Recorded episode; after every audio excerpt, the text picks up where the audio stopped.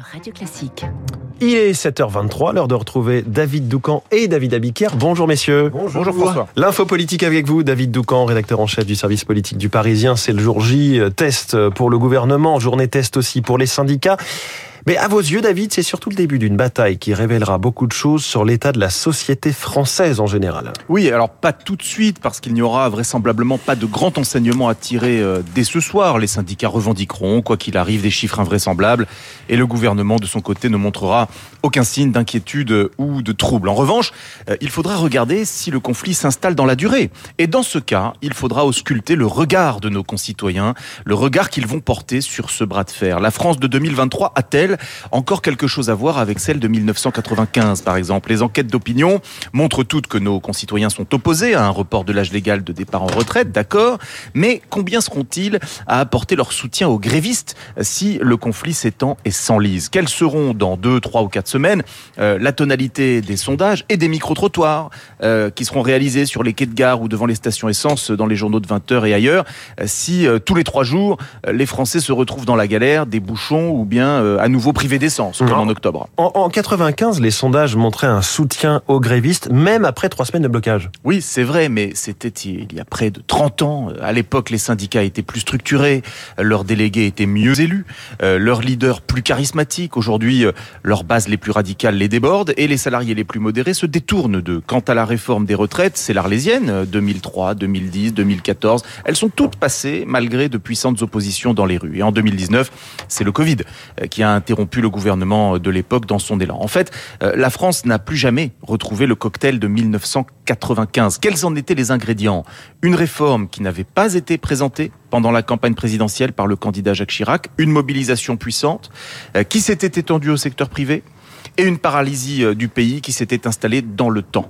Et enfin, une opinion publique solidaire des grévistes. La situation aujourd'hui est très différente. Emmanuel Macron avait annoncé le report de l'âge légal pendant la campagne.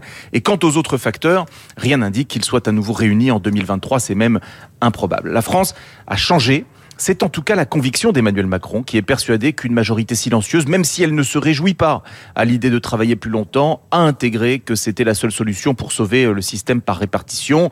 2023 ne sera pas 1995, c'est le pari euh, du président et sa cote n'est pas mauvaise. L'info politique de David Doucan, David qui signe aussi l'édito du Parisien ce matin. Merci. David Abiker, les titres de la presse ce matin, la France fait une psychanalyse. C'est le titre original de l'opinion, retraite, la réforme qui psychanalyse les Français, une séquence qui réveille bien des mots entre peur, fantasme et réalité. Partout ailleurs, c'est le grand test, comme en une du Parisien du Midi Libre ou du Monde, le bras de fer, comme en une du Figaro, l'heure de vérité pour la Provence ou bien l'épreuve de la rue pour la Croix? Pour la tribune, le risque de grève dur menace les capacités de production, tandis que les échos vous racontent les coulisses d'une confrontation. Pour l'Obs, c'est la réforme de trop. Alors on se dit qu'il n'y en a pas eu beaucoup avant, pourtant. J'oubliais le jeudi noir, c'est la une de Ouest France. L'Express vous parle cette semaine des jeunes addicts aux réseaux sociaux, génération fracassée, et le Parisien s'inquiète de la multiplication des cas graves après consommation de gaz hilarant. Et je sens que ça vous fait euh, rire, voire euh, ah ben la, bêtise, la bêtise, la bêtise, c'est toujours euh, réjouissant. Merci David. À tout à l'heure, 8h30. Bonjour Renaud Blanc. Bonjour François. La matinale de Radio Classique continue avec vous. Quel est le programme? Alors Philippe Lamoureux, directeur général du LEM, le LEM qui regroupe les entreprises du médicament, sera mon invité. On parlera pénurie avec lui, un manque de paracétamol ou d'amoxicilline, pénurie, régulation et prix de ces médicaments. Philippe Lamoureux dans les spécialistes juste après le journal de 7h30, 8h05. Nous en ligne avec Thierry Coville, spécialiste de l'Iran. Le sort des otages occidentaux, vous le savez, un franco-irlandais emprisonné sur place fait une grève de la faim et de la soif. Six Français sont aujourd'hui dans, sept Français, pardonnez-moi, sont aujourd'hui dans les prisons iraniennes. La diplomatie des otages avec Thierry Coville dans le journal de Lucille Bréau. 8h15, Guillaume Durand recevra Raymond Soubi, président d'Alixio, ancien conseiller social de Nicolas Sarkozy. Raymond Soubi et la réforme des retraites, bien sûr. Rendez-vous à ne pas manquer dans trois quarts d'heure. On reviendra sur la mobilisation des syndicats aujourd'hui avec Franz-Olivier Gisbert, France dans Esprit Libre, comme tous les jeudis, Monsieur Fogg pour commenter l'actualité sociale et politique. Esprit Libre juste après la revue de presse de David. Mais tout de suite.